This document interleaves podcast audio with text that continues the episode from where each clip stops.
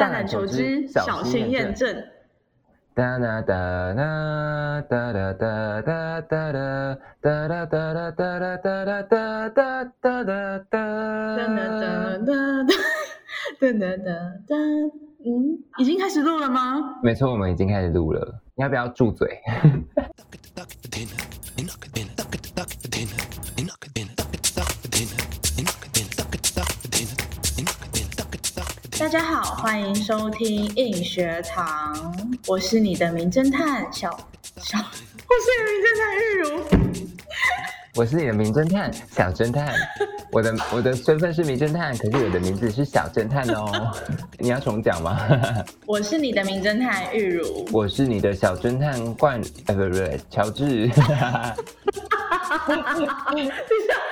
我连开头都可以这么白痴，每个人到底多笨啊？我们今天要讲什么主题啊？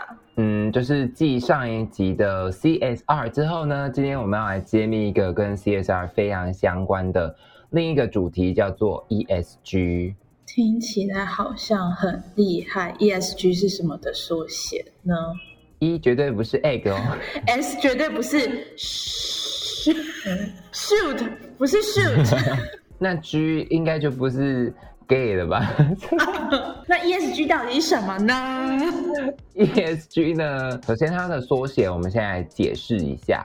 E 代表的是 environmental，S 是 social，还有 G 是 governance。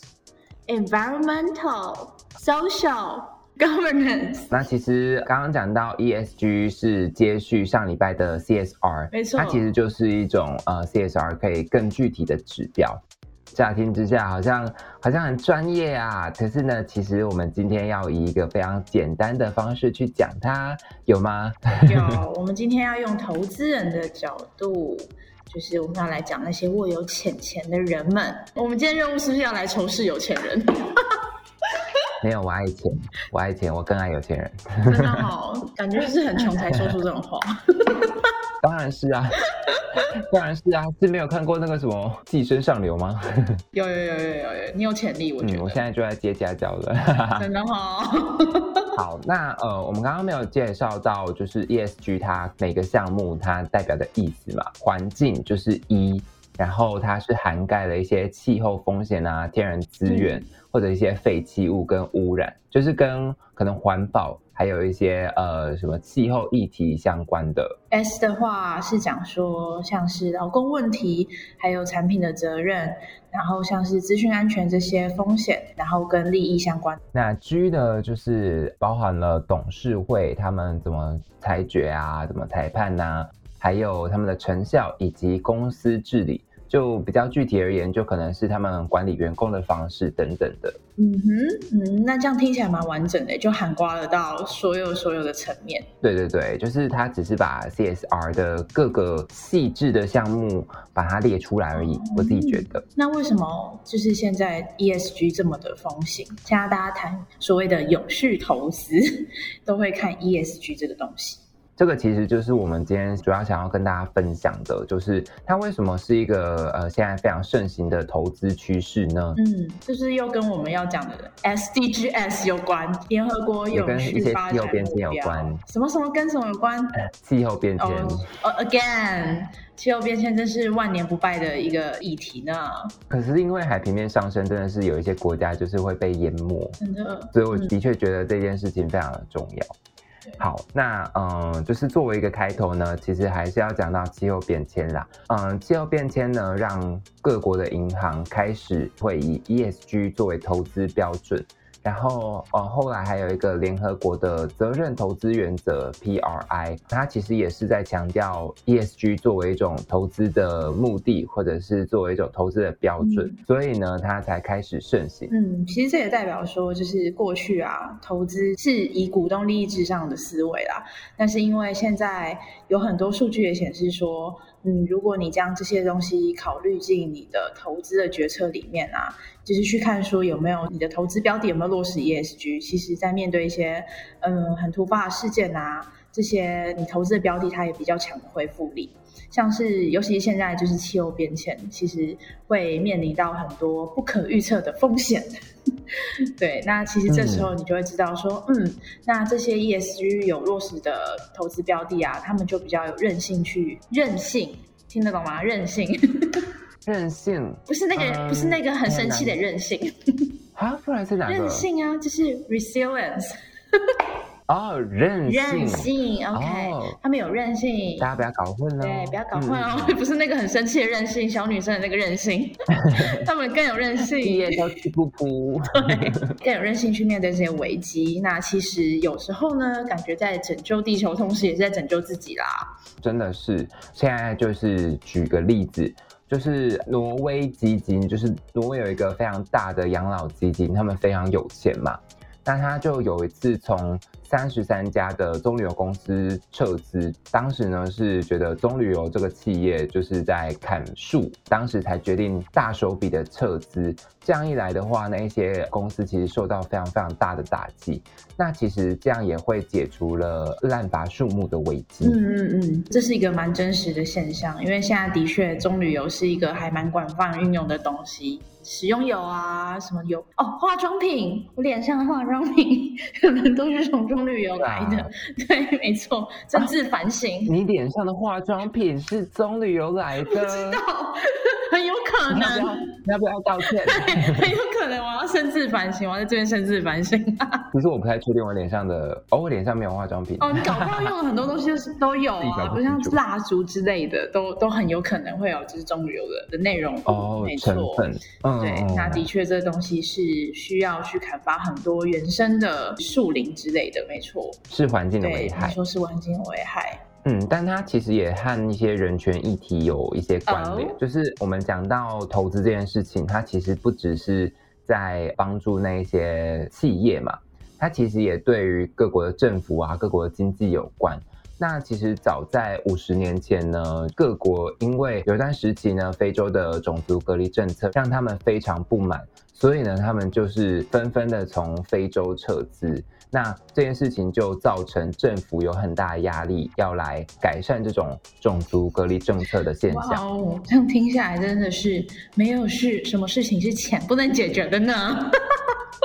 对啊，就是听起来好像还蛮正面的，就是他们好像。呃，有钱，然后又有责任，这样就是一个大哥哥的概念吗？大哥哥、大姐姐的概念，就是他用权力，可是是带来一些正义感之类的。对，没错。更明显的例子就是把一些看起来好像是有害的投资选择排除在外，打击一些嗯，像是烟酒啊、博弈啊、武器、煤炭这类型的产业，但是怎么感觉起来没有打击到什么？烟酒的部分，烟酒我是我是不碰烟啦，呃，酒我不知道哎，真的哈，但怎么觉得烟酒才可以拯救世界啊？我才活得下去。哎，怎么说怎么说，多说一点，多说一点。今天就是意志消沉的名侦探这样。哎，真的的名侦探毛利小狼是不是也抽烟？有吗？哎，对啊，可是因为他是他是日本的上班族吗？就是，就感觉日本人很难戒烟。什么什么？你在那边乱归类什么？乱推论？原谅日本人啊，他们很难戒烟。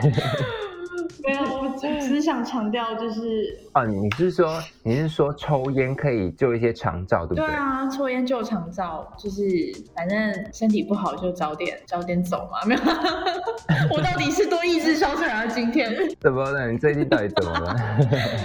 对，那现在都是讲正面的啦。好，就是除了一些在投资上面的，就是比较明显可以影响社会的这种案例呢，其实投资人非常直觉的，他们其实也可以透过就是加入变成股东来主动影响企业的决策。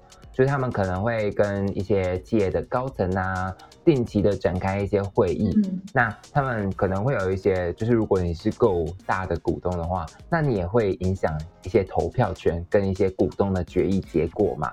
所以其实这一点呢，还蛮明显的，就是投资人他其实是也可以投身入呃所谓的社会责任里面的。他们就是高高在上的财神爷，不可以乱得罪哦。叫人家财神爷，说不定有财神婆。财神婆好，我们各各个的财神爷、财神婆们，不可以乱得罪。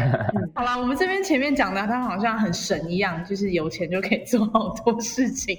我可以决定要不要出资某项产业，然后要不要撤资某项产业，然后决定整个社会的走向。对，感觉有钱真的很伟大，是啊，蛮伟大的。对，但是呢，在这里，名侦探就要告诉大家一个事实：其实撒钱非常容易。但重点是啊，撒钱要怎么撒的对，这件事情比较重要，对不对？我们是有一个假设啦，就是投资人真的是有那么聪明的吗？这个是激问还是反问呢？嗯，我是个人是疑问，疑问，激问跟反问一样的，一样的吧？是一样的。好，你个人是疑问，是不是？好，那我们就来解答一下这个疑问好了。那首先呢，其实有一个呃批评呢，就是在说 ESG 它其实只能单纯的去避开一些表现很差的公司。嗯，而且 ESG 本身，我自己觉得他们还是比较注重的是报酬本身，你不会知道说这个投资能够带来的。具体未来的影响力是什么？对，就是跟我们等一下会讲的一个严重的问题有关，就是它其实不能够帮你挑选什么是真正好的公司，而是有可能只是万中挑了一把，就是有一点滥竽充数的一些公司。可是他们整体而言，ESG 是好的，嗯，然后它。如果是一重的这种投资标的的话，你就没办法去选择说哪一些是真正好的。而且这种一把抓式的投资会造成一个现象，就是一窝蜂。台湾人最喜欢的一窝蜂。一窝蜂的意思呢，我们在这边要讲的是，其实是嗯同一个产业的企业。啊，就是因为大家都很强调永续呀，然后强调就是我们关怀这个环境、这个社会、我们的员工之类的，所以他们其实会互相学习、互相参照彼此的做法。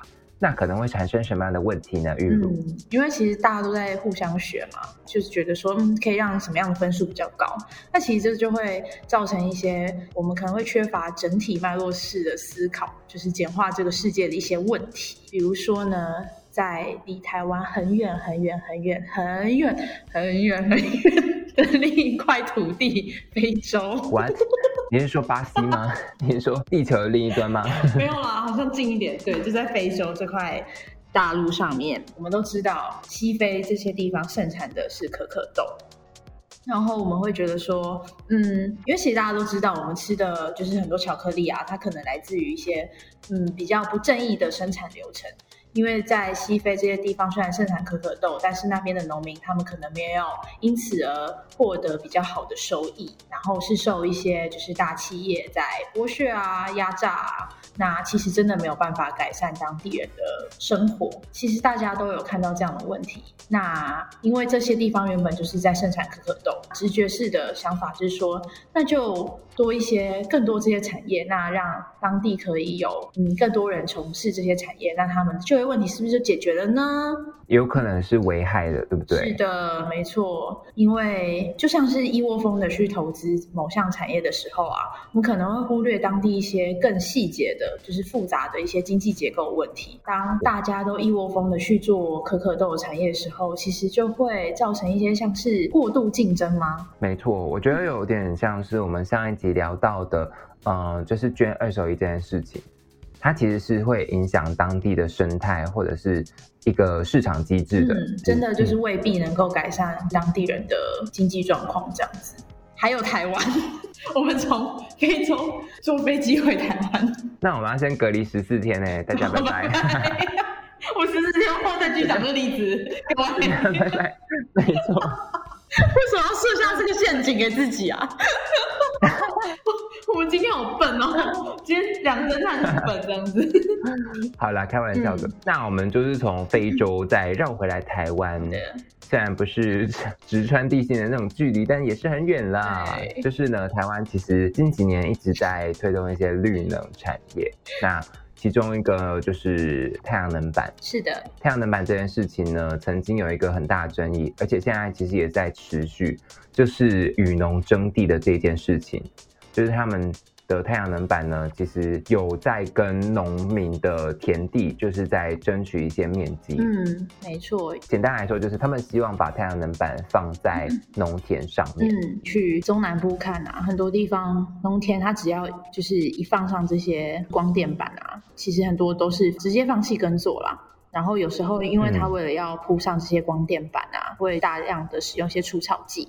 让它原本的草都生长不了，所以就大大的改变了农村的景观，还有就是产业生态这样子。听起来就是本末倒置吧？就是原本是想要帮助这个环境变得更绿，可是呢，你却把绿的地方整个拔掉了，甚至用除草剂把它整个灭除。嗯，对。那除此之外呢，就是 ESG 评鉴本身，它其实就有一个根本的问题，就像我们刚刚讲的，它只能挑一些 ESG 整体。而言表现好的企业，没错。可是呢，它就是挑一把以后呢，你分不清楚哪一些是好的，哪一些是坏。你就会看到一些变色企业，白色跟绿色的。没错，对，其中就会出现一些所谓漂绿企业的这种情形发生。嗯，就是在去年二零二零年的时候。二零二零年十月底，其实是巴黎气候协定签订的五周年。德国的环保组织联合了十八个非政府组织，就是都是关注环保的团体。那他们发布了一项最新的报告，叫做 Five Years Lost。然后在这项报告里面呢，它就有指出，嗯，世界上有十二个大型的化石燃料计划，其实都是在增加碳排的，就是在消耗世界的碳预算。这些计划呢，背后的一些推手呢？就是投资计划还有融资的银行们，对，那这些银行呢，其实如果细细去观看的话，就是全世界排名前二十家银行投入资金就已经超过了这些计划的一半以上，这就还蛮讽刺的。因为现在很多银行都有加入一些二零三零年什么近零碳排啊这些计划，那也不断的在对外宣称说他们在投资一些投入在绿能产业的一些企业们，这些环团就非常的生气。就觉得说，金融业身为投资人，他们应该要立即停止这些对化石燃料计划的任何的支持。那这就是漂绿 （greenwashing），没错。漂绿的问题当然是存在的，但是其实呃，我们是。就是如果你身为一个投资人的话，我当然不是投资人，因为我没钱。刚刚不小心用错了词，刚刚不小心。我们谁跟你我们？我这个穷鬼怎么敢说我们呢？没关系，你爱钱就够了。我们知道你的心意，我们知道你的心意。没错，我爱钱，我要跟钱结婚。好，那如果你是一个投资人的话呢，其实你还是有一些办 办法。什么办法？什么办法？你要打架吗？你要办法是怎样？少林武功？拿出你的球棍，教你一些办法。OK，办法 OK。好，同讲。那如果你是一个投资人的话呢，其实你还是有一些做法去避免这一些漂绿企业的。这个做法呢，在国外其实有一些，比如说是独立机构啊。他会帮你用 ESG Screener 这个东西，就是 Screener 是一个扫描器嘛。哇。那它就会去帮你筛选。一般而言，你的投资标的如果是什么 ESG 基金的话，你不会看到每一家公司在做什么事情。可是这个 Screener 它可能就可以帮你去看每一家公司具体来说。他们是不是真的有符合 ESG 的标准？听起来很厉害哎！我们名侦探跟小侦探可以退休了。我们以后都我们都用什么？录完对，拜拜。这样玉如就可以戒烟啦，我就可以戒烟了，我就不用这么痛苦了。回来，回来。对，那是不是其实有一些产业啊？它除了一些漂绿器的问题以外呢，它本身用 ESG 来看的时候，就会有一些误差。就是也会让投资人误会，没错，就是混淆，也不是混淆投资人。如果今天投资人他对碳排啊，他没有深入自己的去了解，就很容易受这个 ESG 的评比，没办法很全面的了解说到底哪些企业才是真的对环境是友善的。那有没有什么例子啊？是不是要坐飞机的？要去到美国？例子是在讲 Walmart 跟 Amazon。好，那他们是造成了什么样的认知落差呢？就是因为大家知道 Walmart 它其实是在美国的一个实体超商，可是 Amazon 它是一个线上网站嘛。其实 ESG 在评估的时候呢，就没有把 Amazon 在物流的碳足迹算进去。那 Walmart 呢，它其实是呃很大一部分都是要进口啊什么的，所以呢，它的碳足迹就有被算进去。但是大家想想看，Amazon 上面是可以跨国运送的，它的碳足迹怎么可能会比 Walmart 还要少呢？没错，所以这个时候就觉得。投资人自己本身也要审慎评估啊！你讲的一派轻松，对啊，因为不是我啊。对啊，你们要审慎评估啊，因为我也不是哦，我只是一介平民。我们都在这边，而且是贫穷的贫。我们好坏，我们都在这边讲风凉话，然后还一直就是录节目都是这样，只是我们都要每次都要推翻自己。我们好矛盾哦，存活在矛盾之中。大家要知道，我们是很辛苦的啊，水深火热，我们都陷入自己的矛盾里面。没错，那我们究竟要怎么看待 ESG 呢？我觉得最后呢，还是要有爱。没错，充满爱，即使世界再艰困，我们还是要充满爱。那嗯，我个人是挺支持婚姻平权的啦。好，我也支持，谢谢。那等下 ESG 跟婚姻平权有什么关系？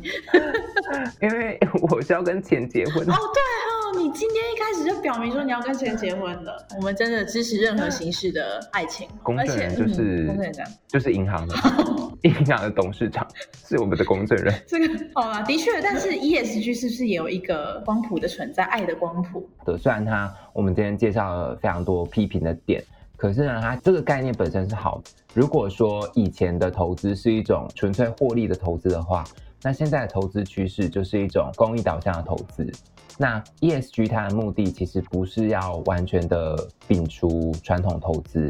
它也不是要完全的做公益，它的目的是要取一个中间值，这是一个光谱式的概念，就是它在最中间的时候是最安全的，兼具投资人的利益跟所谓的公益，嗯，就是在这两端之中寻找一个平衡。那当然啦，就是近几年也是有慢慢的想要朝公益的方向不断的变形，像是近几年就是在推广的影响力投资，在以后的节目也会谈到这样子。总体而言呢，就是这个光谱不是爱的光谱，是钱的光谱。不是，是利润跟公益的光谱，是自私跟大爱的光谱。好的，好的，好的。那你还要跟钱结婚吗？我愿意。请 那个富邦银行的董事长出来一下。我们在这里。好啊，银行的董事长。麻烦你拨空大概五分钟来公证一下。好的，我们今天这期节目就在充满爱情的泡泡进入尾声。嗯，好，那下集待续喽。看我们的小侦探，不要做结的意思啊。他的钱会有什么样？没错，我们的 honeymoon 要去哪里玩呢？下集预告 就变成旅游频道喽。大胆求知，小心验证，要记得真相不只有一个。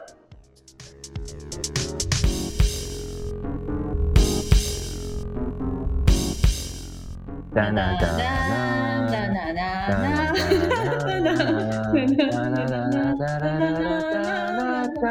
哒。所以音准是长这样。不要再说了，你跟英准很熟吗？不熟。你们很熟吗？你们会在半夜讲电话吗？不熟，难过。我要继续抽烟了，谢谢大家。